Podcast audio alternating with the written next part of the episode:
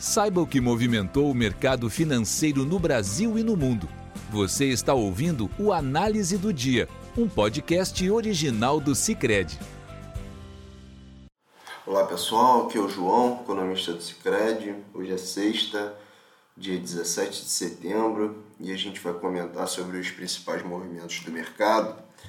Lá fora, hoje é, as bolsas operaram principalmente em queda, tá? Dow Jones fechou em queda de 0,5%, Nasdaq fechou em queda de 0,9%.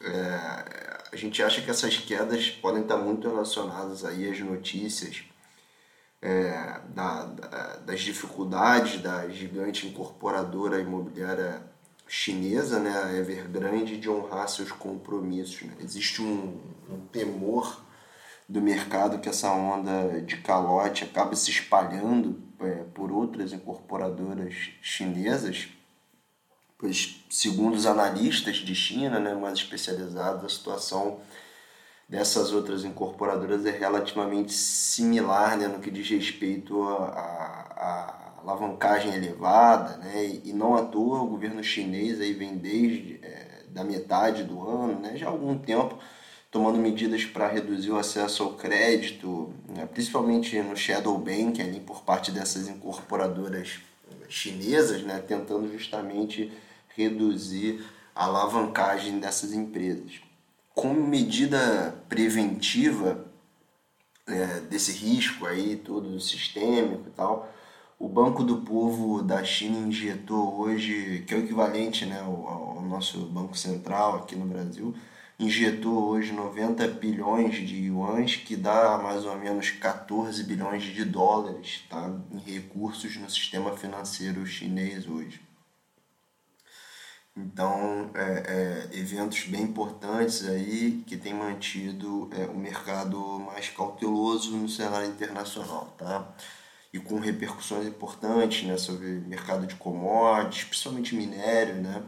É, a gente vai falar um pouco mais sobre isso à frente.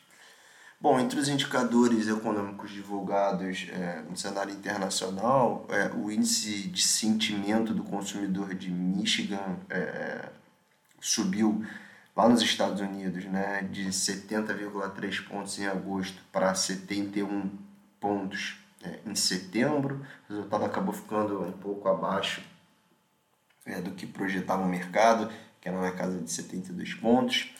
No Reino Unido, a gente teve é, divulgação das vendas no varejo de agosto, teve queda de 0,9% em relação a julho, o resultado ficando abaixo é, é, é, resultado veio pior né, do que a mediana das projeções, que era de alta de 0,8%, muito possivelmente essa queda aí na margem relacionada aos impactos da variante delta do coronavírus por lá, tá? E, e por fim a gente teve também é, divulgado na zona do euro o índice de preço ao consumidor que avançou para 3% aí na comparação interanual, estava é, na casa de 2,2% em julho, agora foi para esses 3% em agosto, tá? Passando agora para o cenário doméstico, o principal indicador econômico divulgado hoje foi o monitor do PIB da Fundação Getúlio Vargas. Esse indicador ele busca aproximar os movimentos é, mensais do PIB Houve avanço de 0,6% em julho contra junho, né? essa foi a segunda alta consecutiva do indicador. Né? Na comparação com julho do ano passado, a atividade cresceu 6,6%. Esse resultado do monitor acho que não muda a nossa projeção do PIB no terceiro trimestre, que é de crescimento de 0,8% em relação ao segundo, mas eu acho que coloca um certo viés de alta, né? É, principalmente quando a gente olha a dinâmica dos últimos dados de atividade econômica, com serviços se destacando mais do que os outros setores. Tá? Em termos de mercado doméstico, além dessa tensão aí dos mercados internacionais relacionadas é, às questões é, com as incorporadoras é, chinesas, a gente teve fatores políticos aí relacionados ao cenário fiscal que acabaram pesando né, negativamente sobre os ativos hoje. É, ontem, no fim do dia, saiu uma nota do governo federal informando que vai ter elevação temporária né, nas alíquotas de IOF para operações de crédito.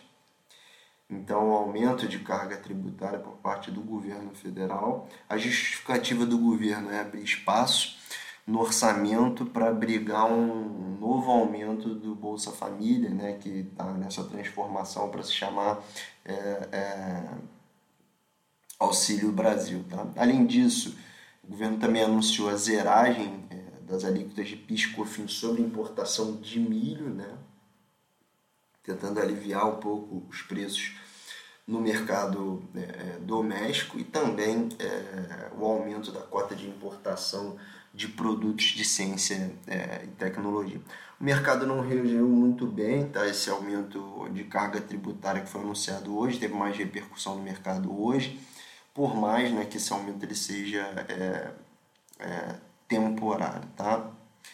É, nesse sentido, hoje houve queda forte na bolsa, queda de 2% no Ibovespa. É, claro, né, provavelmente esse temor aí com relação a Evergrande que tem pesado né, sobre os preços do minério, afetando, portanto, é, é, é, ações da Vale. Né? É, hoje, no que diz respeito ao câmbio, o dólar fechou em alta, 0,3%, cotado a R$ 5,28. No mercado de juros, o DI para janeiro 2023 fechou com taxa de 9,04 contra 8,89, 8 no, é, ontem, né? então um, uma alta pequena. E o DI para janeiro 25 fechou com taxa de 10,21 contra 10,13 ontem, também uma alta pequena, tá pessoal? Da nossa parte era isso. Desejo aí um ótimo final de semana a todos. Um abraço, tchau, tchau. Você ouviu o Análise do Dia, um podcast original do Cicred. Até a próxima!